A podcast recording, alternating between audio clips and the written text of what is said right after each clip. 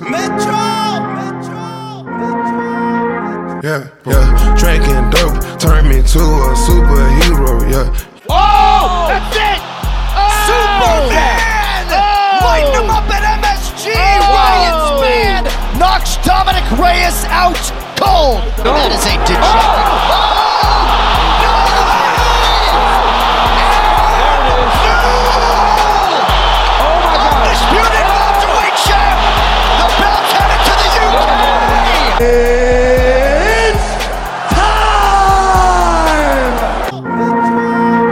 Yeah. Bonsoir à tous. Donc là, ce soir, je suis. euh, on va débriefer sur le PFL 8, donc sur les demi-finales euh, de féminines et les demi-finales poids lourds qui se sont déroulées au Madison Square Garden. Donc c'était vendredi. Donc euh, pour un pour un podcast spécial. Enfin, on est sur notre format spécial hors UFC.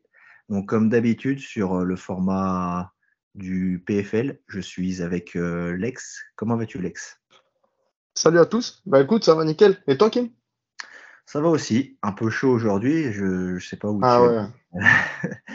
J'habite Et- dans le sud-est. C'était horrible. Ouais. Toi, toi, t'es de Paris? Ouais, ouais, je suis de Paris. Donc, euh, je Ah ouais, donc euh, partout en France, je pense que même pour tous les internautes qui nous écoutent, c'est chaud un peu partout. ouais, ouais, là c'est grosse canicule là. hein. Ça, ça, ça picote. Donc, euh, on va débriefer euh, les demi-finales. Donc, euh, les demi-finales des deux catégories où le roster est, enfin, où le roster concurrence vraiment ceux, ceux de l'UFC. Donc, catégorie féminine et catégorie poids lourd. Donc, on va commencer par les demi-finales féminines. Donc, bon, avant de commencer, on peut dire que aucune surprise. Je crois que les deux demi-finales cumulées n'ont même pas tenu deux minutes. Si le calcul est bon, je crois que ça fait même pas deux minutes les deux cumulés. Euh, on va commencer par la première demi-finale, donc qui a eu entre la Russe Marina Moknatkina et l'américaine Amber Leibrock. Bon, pas de surprise. hein. Euh, la Russe était largement favorite. La Russe euh, beaucoup plus complète, beaucoup plus puissante, beaucoup plus, enfin, qui a beaucoup plus de cardio, beaucoup plus de, enfin, qui a un jeu euh, en, en lutte au sol beaucoup plus efficace que l'américaine. Complètement. euh, je crois que ça a duré combien? Une minute 40, une minute 45 de mémoire? Ouais. Euh, l'a emmené au sol à sa première tentative. Euh, super contrôle, euh, voilà, su- elle, elle lui a fait euh, deux passages de garde, euh, un contrôle nord-sud et un Jujigatame inversé qui, je crois, qui a cassé le bras de l'américaine. Donc, c'était emballé, plié en 1 minute 40. Donc, euh, Complètement. Complètement. C'est, ben, on avait déjà évoqué les, les soucis de, de ce format de playoff et tout ça, où on trouvait que les combats étaient plus ou moins déséquilibrés. Et c'est un peu ce qu'on a vu sur ce combat déjà. Elle était au-dessus. Ouais, comme tu as dit, il y a eu 15 secondes de combat euh, debout, une première tentative de takedown, une maîtrise totale, la soumission. Euh, Il n'y avait, pas- y avait pas match. Euh, C'était pratiquement couru d'avance pour, pour la Russe. Et, voilà. elle s'affichait parmi les favorites. Là, les elle a été là un peu malgré, malgré elle. Fallait pas s'attendre à autre chose. Clairement, clairement, on a vu une différence de niveau, euh, enfin une, une trop grosse différence de niveau entre les deux. On avait évoqué déjà dans le podcast précédent le format, le format des tournois qui était un peu mal fait, on va dire, dans le sens où d'autres combattantes méritaient euh, largement plus d'être en demi-finale. Euh, on pense clairement à Aspen Ladd, à Evelyn Martins, ou je sais plus qui c'est quoi le nom de la polonaise, enfin, le- c'est qui a combattu à l'ARES, je sais plus son nom, mais bon. Euh, attends, je te dis ça de suite. Euh, en tout cas, bon, c'était des combattantes qui méritaient beaucoup, beaucoup plus que Amber Leibrock, voilà, qui avait, Complètement. qui avait bénéficié d'un- d'une victoire par KO euh, sur un des deux combats. Mais bon, là, qui, euh, comme on a dit, on a vu la, la différence de niveau. Euh, je sais pas si tu as retrouvé le nom de la polonaise. Ouais, c'est Carolina Sobek. voilà, Carolina Sobek. Donc, euh, bon, elle, c'est un petit peu l'avenir, l'avenir de, Tout à fait. l'avenir de, la catégorie féminine avec, avec euh, Evelyn Martins. Mais bon, ça, je pense qu'on aura l'occasion de les revoir l'année prochaine. Là, en attendant, depuis la première journée, d'ailleurs, Marina Moknatkina, c'était, on avait dit qu'elle se positionnait comme la deuxième favorite. On l'avait déjà pronostiqué en finale. Et puis bah, là, ça n'a pas loupé. Elle sera donc euh, en finale contre, euh, contre la grande favorite de cette édition. Donc euh, la brésilienne Larissa Pacheco. On l'a que dire? je crois qu'on a le chaos le plus rapide de l'histoire de l'histoire de, de, la catégorie féminine du PFL. Ça a duré 14 secondes. Il faut, faut, dire que les deux femmes s'affrontaient pour la troisième fois, je crois. Euh, les deux autres fois, euh, la brésilienne avait gagné au premier round à chaque fois. Bon, bah là, 14 secondes, elle a pu montrer que juste sa boxe, juste sa boxe précise, létale, puissante et chirurgicale. Et puis, bah, c'était plié aussi en 14 secondes. Là, il y avait peut-être 5 niveaux d'écart entre les deux. Je rejoins totalement ce que tu dis. Là, tu vois, autant le combat d'avant, il y avait une différence de niveau, une différence de gabarit. Mais là, euh, pour moi, euh, Kolesnik, elle avait déjà perdu. Elle était impressionnée. Elle a pris une droite qui passe un peu la garde, mais elle la, elle la contre quand même. Et pourtant, elle chute lourdement. J'ai pas l'impression qu'elle aurait pu faire mieux, mais qu'elle s'est avouée vaincue dès le départ. Et bon, après Pacheco, elle se serait, enfin comme comme sur les deux précédents combats qu'elles ont menés, elle s'est imposée rapidement.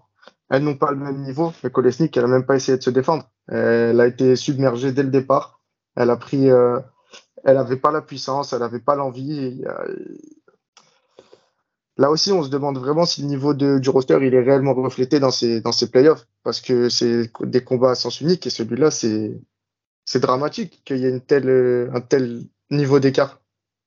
Ah, mais clairement, de toute façon, euh, enfin, là, je le redis, on l'avait évoqué dans le podcast précédent, le format du, des tournois qui est un peu particulier dans le sens où c'est un. En fait, le, je crois que le, le système, c'est euh, deux journées, enfin deux, il y, a deux journées de, de playoff où on cumule les points en fait, les points euh, selon qui gagne au premier, deuxième ou troisième round.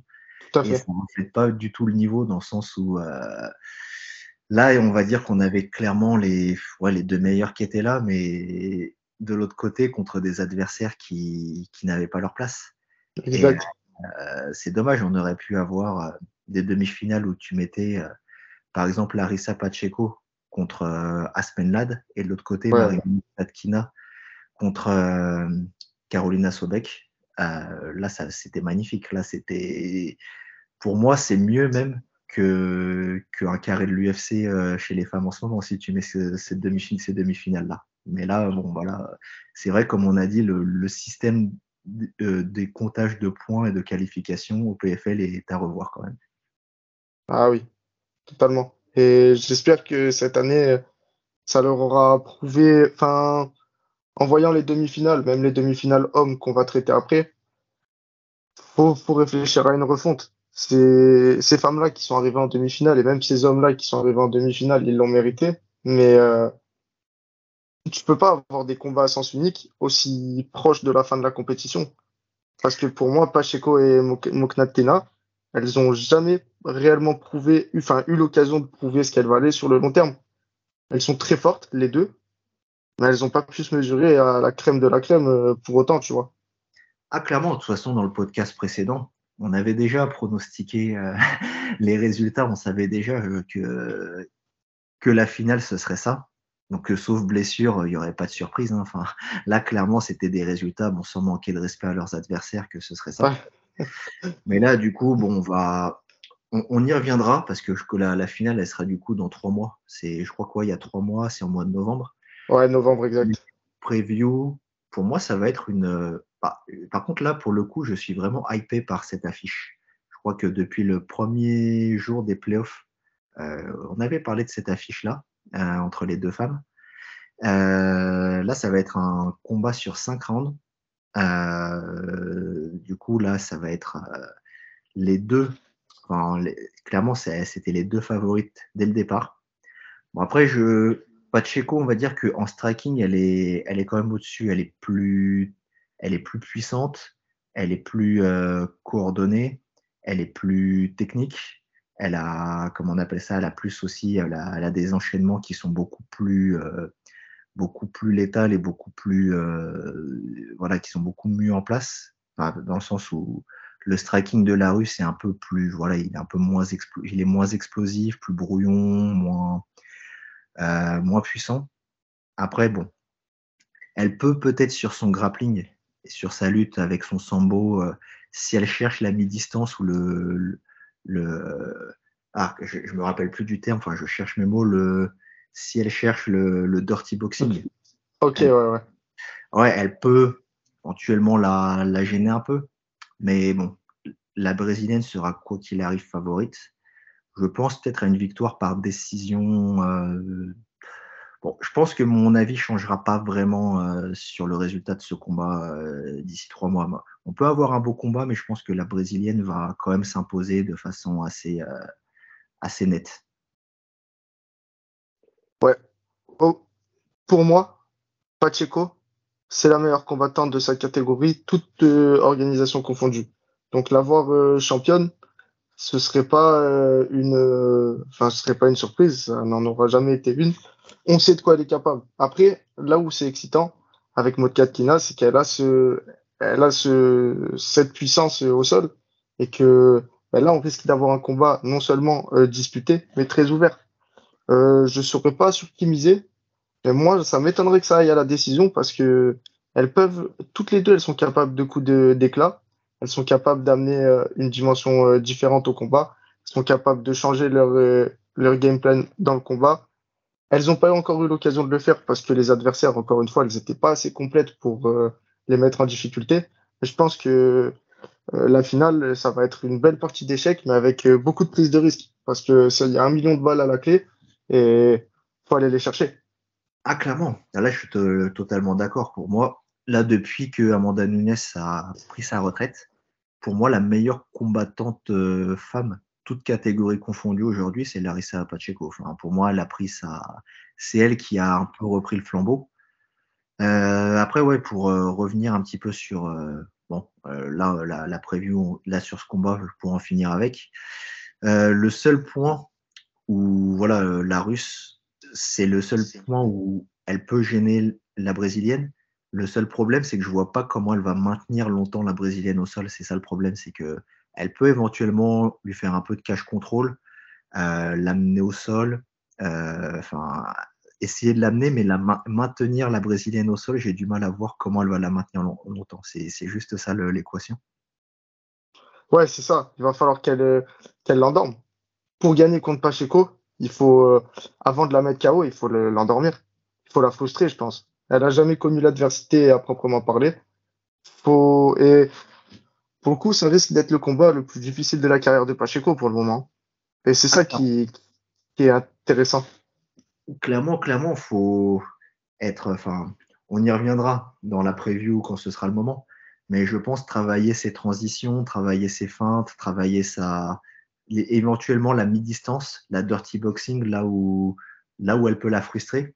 Parce que c'est vrai que par, Enfin, l'écart, par contre, en striking pur, en, en boxing range, donc en, en, distance de boxe, là, je, je pense qu'il y a un niveau d'écart trop, trop, haut entre les deux et une, une, différence de puissance de frappe et de coordination des mouvements qui est trop élevée pour que la Russe puisse rivaliser euh, en striking pur avec euh, la brésilienne. C'est sûr. Ça, c'est Pacheco est sur un autre monde en termes de, de puissance, de frappe, de, vitesse de frappe. Non, elle a, elle a un des, elle a le striking le plus impressionnant de, des, des, des féminines du PFL. Hein. Et puis même des, des femmes euh, maintenant depuis. En général, que, tout à fait. Depuis que Amanda Nunes a pris sa retraite. Voilà, pour moi, c'est clairement la meilleure et l'avenir parce que je crois qu'elle est encore jeune. Elle a quoi Elle a 28 ans aujourd'hui, de mémoire? Ah oui, elle, ouais, ouais, tout à fait. Et euh, ouais, elle va, elle va, elle va révolutionner le monde du MMA, je n'en doute pas une seule seconde. Elle est déjà en train de le faire. Clairement. Donc euh, voilà, bah, comme tu as dit, avec euh, un million de dollars à la clé dans trois mois, on refera la preview de ce combat de façon plus détaillée, le moment venu. là, on va passer à demi-finales hommes. Donc là aussi, c'était euh, c'était un petit peu plus long, on va dire, parce que les deux combats ont duré un peu plus de 4 minutes. Bon, on va commencer par le premier combat où là, il n'y avait pas de surprise, enfin, clairement. Denis Goltsov, le russe, contre euh, l'américain Jordan Heiderman. Bon, bah là, pour le coup, euh, que dire Le russe n'a pas eu à forcer du tout son talent. Euh, comment s'est passé le combat? Bah, Il a engagé le, le, clinch assez rapidement. Après, ce que j'aime beaucoup chez le russe, c'est que pour ses renversements, euh, il n'utilise pas le, de la lutte classique en fait, où, où il fait des, doubles underhooks, c'est-à-dire qu'il prend pas en dessous les aisselles, il se laisse prendre lui en dessous des aisselles. C'est des renversements de sambo qu'il fait. Donc, à chaque fois, il encercle les coudes et il fait un renversement au niveau de la hanche. C'est-à-dire qu'après, il prend le contrôle. C'est ça que j'adore beaucoup chez ce combattant-là. C'est ces renversements de sambo qui restent inédits euh, en MMA et encore plus chez les poids lourds. Euh, d'ailleurs, pour la petite anecdote, c'est euh, ce qu'il avait fait à, au Français Zoumana Sissé en 2014 qui était le plus grand espoir poids lourd en France, bon, bah, qui avait malheureusement perdu contre, le Russe.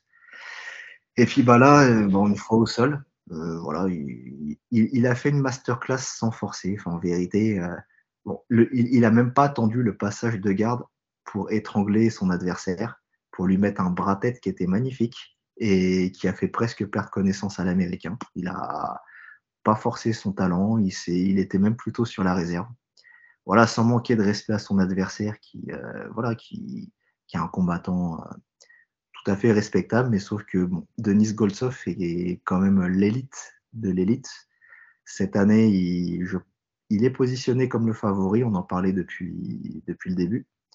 Il est à son prime maintenant et je pense que maintenant, il compte prouver que c'est son heure maintenant. Ouais, c'est prestation convaincante de la part de Goltsov. Il lui fallait un peu de temps pour, euh, pour concrétiser les espoirs qu'on mettait en lui. Ça fait quatre ans qu'il a fait les demi-finales pour la première fois. Il les a refaites euh, il y a deux ans maintenant. Là, voilà, il a passé, le, il a passé ce stade-là. On savait qu'il en était capable. On savait qu'il était euh, complet, qu'il était robuste, qu'il était dur sur l'homme, endurant et tout ça. Là, voilà, record parfait pour le moment au PFL. Là aussi, je trouve qu'Aiderman, c'est le mec le plus contesté du top 4 qui s'est dessiné chez les poids lourds. Il s'est qualifié grâce à une victoire euh, par arrêt, c'est bien. Mais euh, voilà, pareil, il avait peut-être pas les épaules pour, euh, pour. Il n'avait pas les épaules tout court pour euh, Goldsov. Il, va se perfectionner, il va prendre de l'expérience. Aiderman, c'est un très très bon combattant. Mais là, ouais, le favori s'est encore imposé. Il a même pas eu besoin de mettre tout ce qu'il avait pour, euh, pour le faire. Il l'a pris à la légère. Enfin, pas à la légère, mais il l'a pris tranquille. Il s'est presque économisé pour euh, la finale. Et ça lui a permis de s'imposer assez facilement.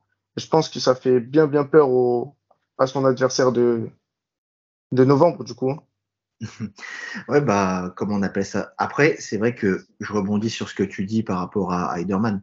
Bon, euh, pour ce qui est des, du roster poids lourd et du tournoi de cette année, on en avait parlé au podcast précédent. Là, il y avait un contexte. C'est vrai que avec l'arrivée euh, de, avec les contrôles antidopage qui sont arrivés au PFL il y a trois mois de mémoire, on a eu deux des, deux des gros contenders qui ont été contrôlés positifs. Donc, je rappelle, hein, euh, le Dagestanais euh, Rizvan Kouniev et le Brésilien Bruno Capellosa. Donc, ayant bénéficié de ce contexte, Heiderman euh, a intégré le tournoi euh, un petit peu euh, au pied levé. Il a combattu un autre combattant qui était exactement dans son cas. En plus, c'était deux short notice. Donc, en fait, il a un petit peu bénéficié du contexte pour se qualifier pour les demi-finales. Donc, c'est vrai qu'on en parlait tout à l'heure. C'est un petit peu les points faibles, les failles du tournoi du PFL qui est à revoir. Parce que c'est vrai que là, pouvoir permettre à des, personne arrivé en short notice, au pied levé, se qualifier pour les demi-finales, c'était, c'est vrai que ça, c'est une faille qui reste au PFL.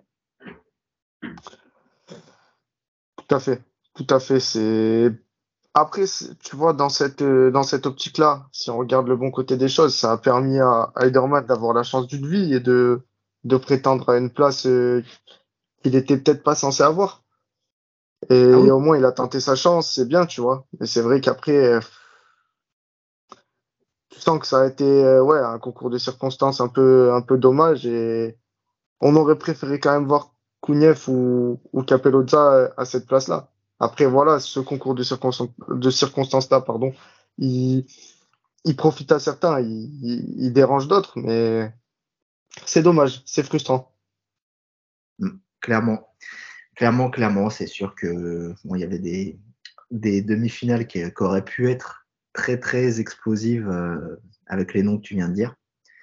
Donc euh, voilà, puis Heiderman, c'est vrai qu'il était le, le, le nom le moins, enfin, le moins, euh, le moins coté des, de ces demi-finales. Bon, il y en a un autre qui devait être là. Heureusement que, j'ai envie de dire heureusement que, j'aime pas trop dire ça, mais qu'il a une blessure. Normalement, ça aurait dû être Marcelo Nunes euh, contre euh, Ferreira.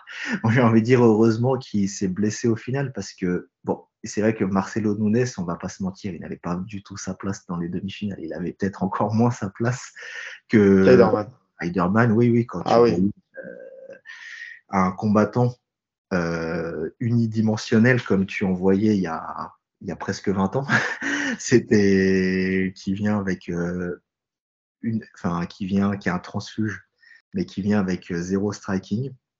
Bon, enfin, il s'est blessé, ça a permis à Maurice Green, qui, qui justement a bien évolué, tant dans son prime à faire un combat qui a fait le main event contre Ronan Ferreira, Là, moi, j'attendais pas mal de ce combat. C'est vrai que ce combat était sur le papier, était alléchant.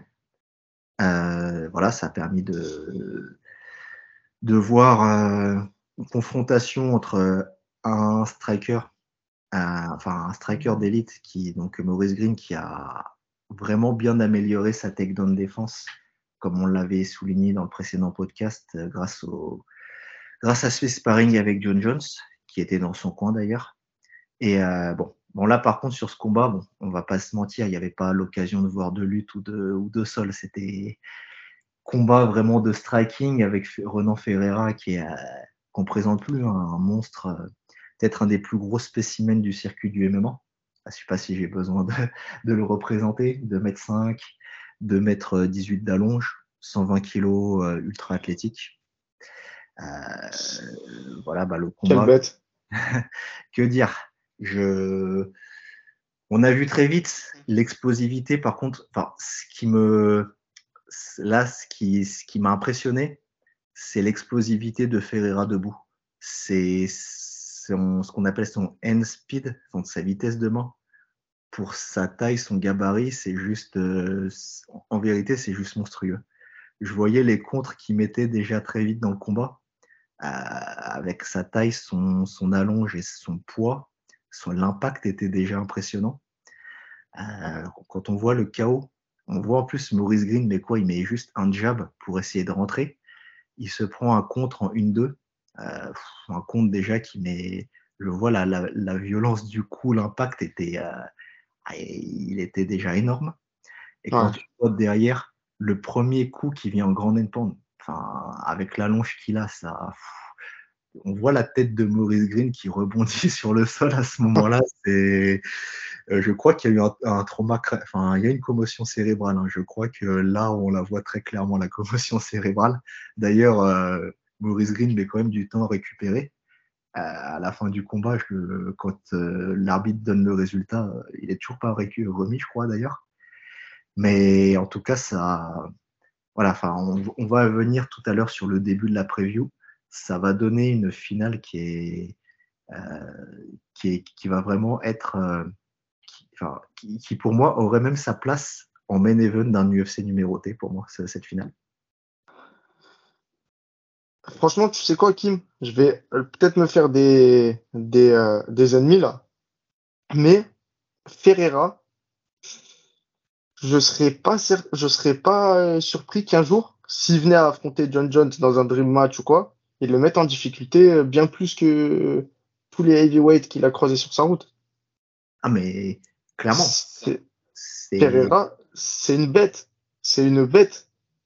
C'est indescriptible. Tu vois, pour le coup, c'est la seule demi-finale, euh, tout combat confondu, qui avait un vrai sens. Et pourtant, il s'est amusé. Il s'est amusé. euh, Ferreira s'est amusé avec Green. Comme tu as dit, la puissance des coups, c'est de la barbarie. C'est Là, pour le coup, tu as mal pour, euh, pour Green. Alors que Green aussi, c'est un sacré, sacré beau bébé. Puis c'est un striker. Enfin, n'oublions pas ça. que euh, était euh, un combattant du Glory euh, avant d'être à l'UFC. C'était le Glory, je rappelle, c'est l'élite des strikers. c'est le, le tournoi le plus compétitif des strikers au monde. Ah oui, bah oui, bah bien sûr, c'est. C'est. Quel niveau a Ferreira? Qui est cet homme? Surtout que, bon là, je vais, on va faire un début de preview. De toute façon, comme j'ai dit, enfin moi, mon, mon analyse sur cette finale, elle va sûrement évoluer parce que Ferreira, on va dire que sa seule, son, son seul talon d'Achille jusqu'à présent est un peu celui de, bon, le même que Cyril. Et encore que Ferreira, quand même, au sol, contrairement à Cyril, il a une ceinture noire de Jiu-Jitsu. Euh, il a quand même une ceinture noire au sol. Mais on va dire qu'en lutte, en takedown défense, Ferreira avait quand même montré depuis l'année dernière, et même depuis le début de l'année, il avait montré quand même quelques lacunes. Donc c'est pour ça que, on va dire qu'en lutte, euh, on va dire que là, tu, tu soulevais un point important. Euh, John Jones, bon, je pense que peut-être encore jusqu'à présent, John Jones, grâce à sa lutte, il n'aurait pas de mal à maîtriser Ferreira. Mais là, je vais Mhm. te dire un truc très très important. Depuis le début de l'année, Ferreira, il s'entraîne avec qui? Il s'entraîne à l'American Top Team. Et son coach de lutte, c'est qui? C'est Steve Moko. Steve Moko, et c'est qui? C'est le meilleur coach de lutte, euh, non, de MMA, euh, spécial lutte. Enfin, non, euh, je- le terme, c'est quoi? C'est de, de lutte euh, adaptée pour le MMA. Steve Moko, donc Ok. je rappelle, hein, c'est un, une légende de la lutte aux États-Unis. Euh, puis même, il- parmi les combattants de MMA, il en a, il en entraîne, euh, il entraîne de sacrés noms. Il, en- il, en- il entraîne bah, toute l'American Top Team, hein, Dustin Poirier, Georges Masvidal. Il a entraîné Glover Texera, il entraîne euh, euh, Junior Dos Santos. Il, il en a, il Ah ouais. voilà. La crème de la crème, quoi. euh, il reste encore trois mois. hein. Là, ça fait quoi? Ça fait presque un an, non, peut-être 7-8 mois que Ferreira a décidé de s'entraîner à l'American Top Team avec Steve Moko pour améliorer sa takedown défense. Euh, du coup, prenant Ferreira avec une takedown défense qui est au point et qui a fini d'être améliorée, là, j'ai du mal à voir qui pourra l'arrêter en fait. Moi aussi. Moi aussi, vraiment. Et ce qui, ce qui est inquiétant, c'est que Ferreira, il est impressionnant, mais je pense pas encore qu'il ait atteint son prime. Enfin, il est dans son prime, tu vois, mais euh, je pense pas qu'il soit au max du max du max. Ah bah non, mais justement, c'est ce qu'on a évoqué à l'instant. C'est qu'il a encore des progrès qu'il peut faire en défense, en lutte, et sachant qu'en plus, euh, si en plus il amène des transitions avec des progrès en lutte, en takedown défense et euh, au sol, parce qu'en fait, il est, c'est une ceinture noire, enfin, je, je le rappelle, c'est une ceinture noire en jiu-jitsu brésilien, et c'est un, enfin, son niveau de striking et sa puissance, on a vu. Donc, euh, clairement, imagine dans trois mois. Pour ça, ça. que moi, je te. Là, pour l'instant, je ne sais pas encore qui mettre favori. euh, Bon, c'est pour ça, ça peut encore évoluer. Mais euh, c'est. J'ai hâte de voir dans trois mois comment sera son évolution. Sur ce côté-là, la lutte et la très hâte. défense. J'ai très hâte aussi, mais euh, ouais, face à Golzov, tu vois, je suis d'accord avec toi. C'est dur là de déterminer qui pourrait être le vainqueur parce que là aussi, c'est pareil. Les deux ont un très bon niveau. euh, sur- Enfin, ils sont très polyvalents, très complets, et ils ont aussi leur coup d'éclat. Ils ont aussi la, ce knockout power, ils ont aussi ce submission power. Ils peuvent, euh, s'il y en a un qui arrive à imposer son style, il devrait pouvoir s'imposer, mais de l'autre côté, euh, maintenant, Ferreira, il, a ces aptitudes-là en lutte qu'on n'a pas eu l'occasion forcément de voir à tout prix contre Green. il a peut-être euh, été euh, obligé de se restreindre en termes de, défense, en termes d'attaque, etc. Puisqu'il n'a pas eu la place de le faire. Là, contre un adversaire comme Goldsov, peut-être qu'il va montrer quelque chose de, de plus euh, complet. Et j'attends de voir ça. En plus, voilà, comme tu as dit, il y a encore trois mois de, préparation derrière. Mais Goldsov, malgré qu'il soit moins impressionnant, et je mets des grosses guillemets sur moins impressionnant que Ferreira physiquement, je pense qu'il peut lui décrocher la mâchoire. Hein. Même si Ferreira il ressemble à Robocop et qu'il a l'air euh, indestructible, je pense que Goldsov il peut, il peut taper là où ça fait mal. Et ouais, là vraiment, euh, le combat il, risque d'être euh, alléchant du début à la fin. Il est, il, apte à, à, fragiliser un homme qu'on a du mal à voir fragile. Et euh, c'est ça qui est, qui est impressionnant, qui est intéressant dans, dans ce que pourrait proposer Goldsov. C'est qu'il y a, y a une attitude, il y a, y a une surprise, c'est un mort de faim. Il a peur de rien et n'y a que lui qui peut faire tomber Ferreira euh, à l'heure d'aujourd'hui. Et la finale, elle est super alléchante, super attendue, super méritée. Clairement. Bon, comme euh, dit précédemment, on, on, on reviendra sur l'analyse plus en détail au moment de la preview. Là, il y a encore trois mois. Mais Goldsov, bon, même s'il ne l'a pas montré euh, vendredi, il semble avoir bien amélioré son striking déjà. Euh, le chaos qu'il avait mis à Jorgan de Castro. J'avais vu, euh, il faisait déjà du in and out. Et euh, enfin, ce jeu de in and out qui peut peut-être euh, embêter Ferreira en striking. Ensuite, ah, c'est vrai que peut-être en, en, transitionnant, dans le sens où si il essaye de, chercher la lutte, enfin là, ce qui va être intéressant, ça va être les phases de lutte les phases de lutte entre Goldsov et Ferreira, voir euh, jusqu'où auront été les progrès de Ferreira euh, après ces trois. Enfin, là, depuis que depuis euh, qu'il a qu'il a commencé son entraînement avec Steve Moko.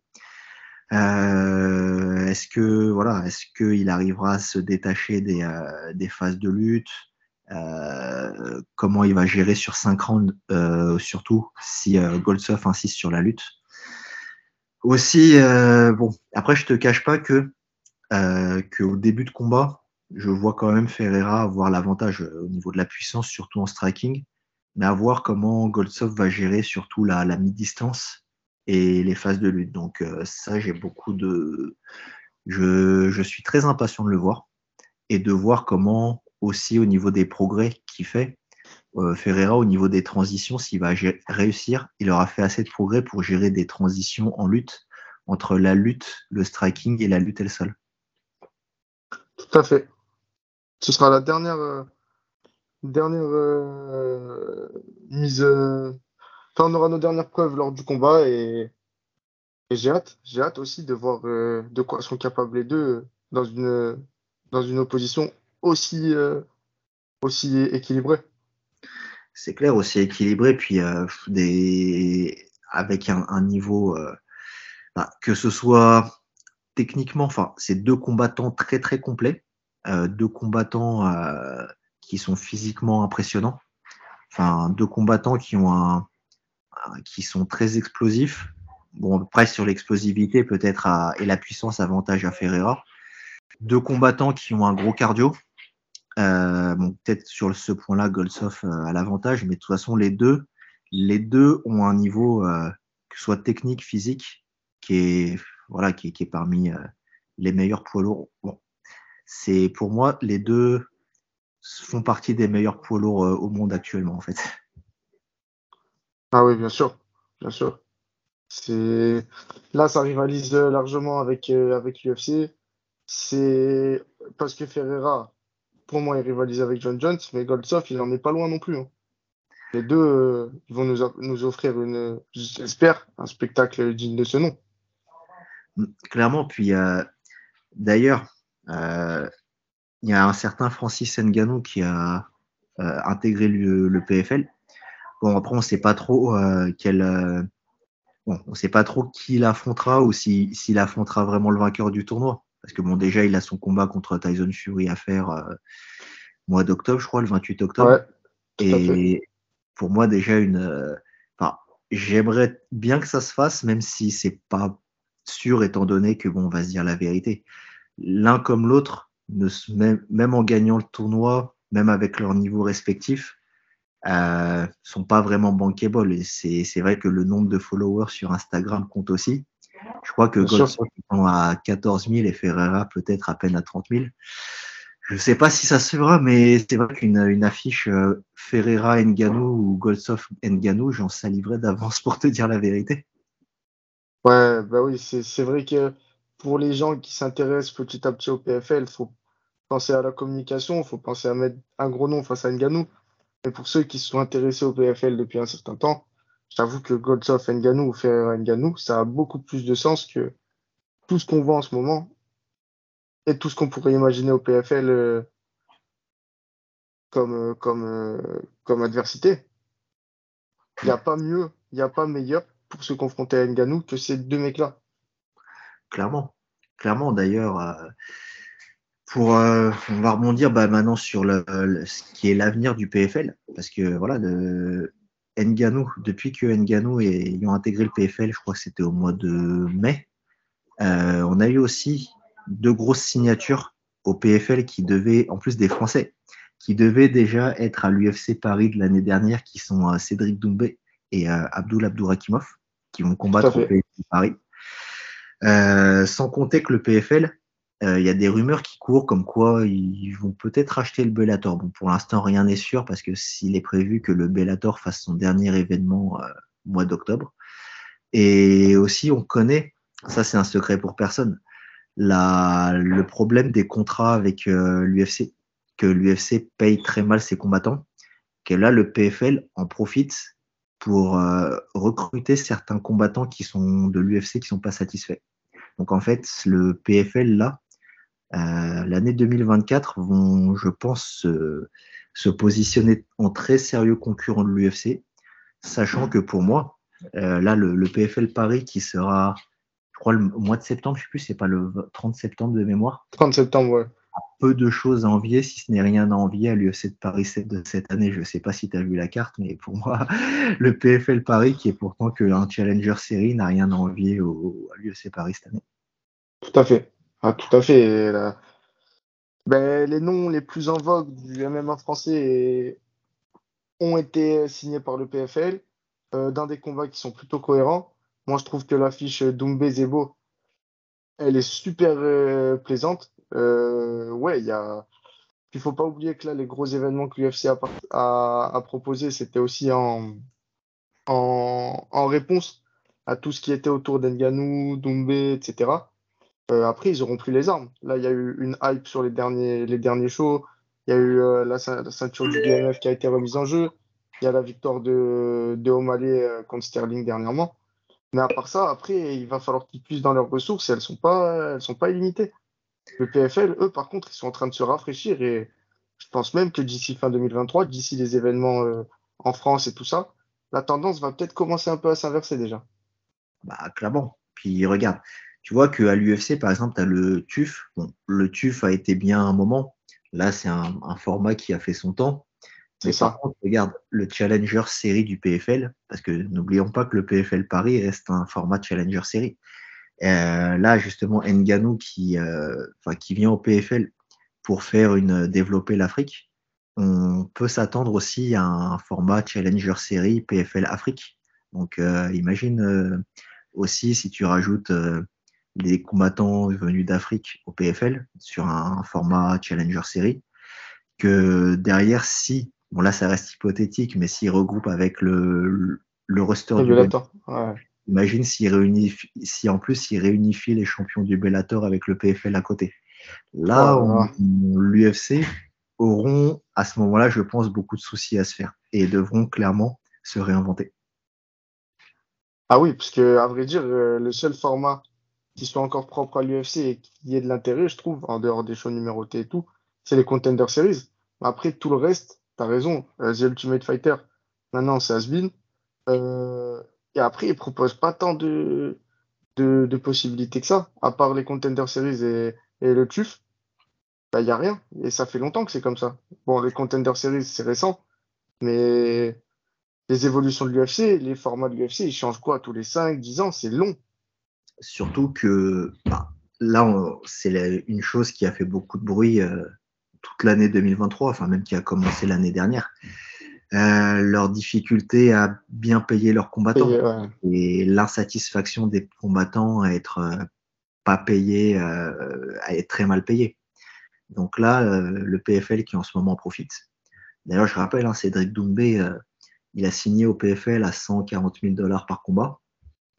D'ailleurs, je pense que un nom, par exemple, comme Saladin Parnas, qui maintenant euh, n'a plus d'adversaire à sa hauteur au KSW, oui. Euh, je pense qu'il pourrait bien choisir le PFL pour la suite.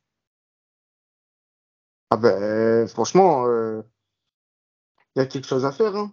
Y a, au moins, il y a pas. Enfin, j'ai l'impression a l'UFC, Dana White, qui sait placer ses pions au PFL. Tout le monde a sa chance. Des fois, on peut le reprocher au PFL comme on l'a fait les derniers temps. Mais d'un autre côté, ça donne des, combats inédits qui font sens. Et malgré l'issue des combats, ben, on a des oppositions qui, qui, sont là, qui sont présentes. Ça laisse plus de, de, de, de liberté au, au, au combat euh, qui pourrait se profiler. Enfin, il y a plus d'avantages que d'inconvénients dans ce format-là. Hein. Je suis complètement d'accord avec toi. C'est clairement. Saladin Parnas, il va affronter la crème de la crème il va prendre quoi? Peut-être dix fois plus, dix fois plus euh, que s'il avait signé à l'UFC. Et il se garantira au moins une place euh, dans un tournoi où il aura le droit de faire ses preuves. Il n'aura pas à battre euh, les cinq mecs du top 25 avant de pouvoir prétendre au top 10, tu vois. Bah, regarde, c'est simple. bon, il y a un nom, bon, je dirais pas c'est lequel, mais qui, de, enfin, qui à, l'UFC, on lui avait proposé un 6 plus 6, je sais plus, ou 10 plus 10. Il a finalement signé au Bellator. Bon, je pense que tu vois de quel nom je parle, un combattant français qui, a, qui avait fait un main event au Bellator euh, directement, qui avait combattu au tournoi du Bellator d'ailleurs. Euh... C'était Congo, j'imagine. Non, c'est Mansour Barnaoui. Ah là là là là. Donc en vérité, euh, voilà, enfin, tu vois, le, PFL, là, ils ont pris, euh, chez nous, chez nos combattants français, ils ont pris Abdul, Abdouragimov et Cédric Doumbé voilà, qui était promis à l'UFC, euh, comme on a dit tout à l'heure, depuis l'année dernière. Si en plus sur nos combattants, ils prennent Saladin Parnas, c'est vrai que je pense que pour la suite même, ne serait-ce que pour les combattants français, le, PFL sera même plus attractif pour les combattants français que l'UFC. Euh, ça se peut dès l'année prochaine, je pense. Ouais, franchement, oui. Hein. Même maintenant, je trouve que la, balance, elle a déjà tourné. Hein. Comme tu disais, euh, Doumbé, mine de rien, c'est un choix fort qu'il a fait. Tout le monde a parlé, a dit euh, qu'il avait été lâche et que tout le monde sortait du train et tout ça. Moi, je trouve que c'est lui qui a un peu sonné le glas. C'est lui qui s'est rendu compte des choses, qui ouvre la voie à, d'autres euh, combattants français. Et le PFL montre plus d'intérêt que l'UFC à s'internationaliser. Et ça, c'est le plus important. C'est la technique qui marche. Clairement. Clairement, clairement. Donc, euh, bah, là, on, euh, du coup, on aura les finales. De, là, pour euh, terminer ce podcast. On va se retrouver pour les, les previews de la finale, enfin, les deux finales, du coup, qui, qui se tiendront au mois de novembre. Donc, on là-dessus, on fera une analyse un peu plus poussée sur ces deux finales. Bon, là, on l'a fait assez rapidement. Moi, surtout sur la finale homme, hein. enfin la finale homme, pour moi, mon analyse risque d'évoluer. Parce que justement, j'ai envie de voir de plus près, moi, ce que je vais regarder d'ici ces trois mois, c'est comment l'un et l'autre abordent leur camp d'entraînement. Surtout du mhm. côté de Pereira, est-ce qu'il aura continué euh, son training camp euh, à l'American Top Team? Là, je vais être très attentif là-dessus. Et euh, voilà, bah, du côté des, des femmes aussi, hein. enfin, je veux dire, la, la, fiche, la finale est très alléchante aussi. Comme tu as dit, en plus, il y a un million de dollars à la clé. Donc euh, là, les, les, Ça fait encore plus envie, ouais. Bah, bah oui, bah là, ils vont tout donner. Euh, enfin, ils vont jouer leur vie, là, que ce soit. Euh, enfin, les, les, les, finalistes vont jouer leur vie, là, sur, ce, sur cette finale. Donc, on se retrouvera pour débriefer donc, ces deux finales dans même pas trois mois maintenant. Donc, euh, sinon, bah, ça a été un plaisir de débriefer, de débriefer avec toi. Et, un plaisir partagé. Et je vous souhaite à tous et à toutes euh, une bonne semaine et et une bonne, bonne fin de vacances. Bisous à tous, bonnes vacances et ben, à la prochaine. À la prochaine. Merci à tous d'avoir été jusqu'au bout du podcast. Encore une fois, si ça vous a plu, n'hésitez pas à mettre une bonne note sur les plateformes, ça améliore notre visibilité. Encore merci et à très vite.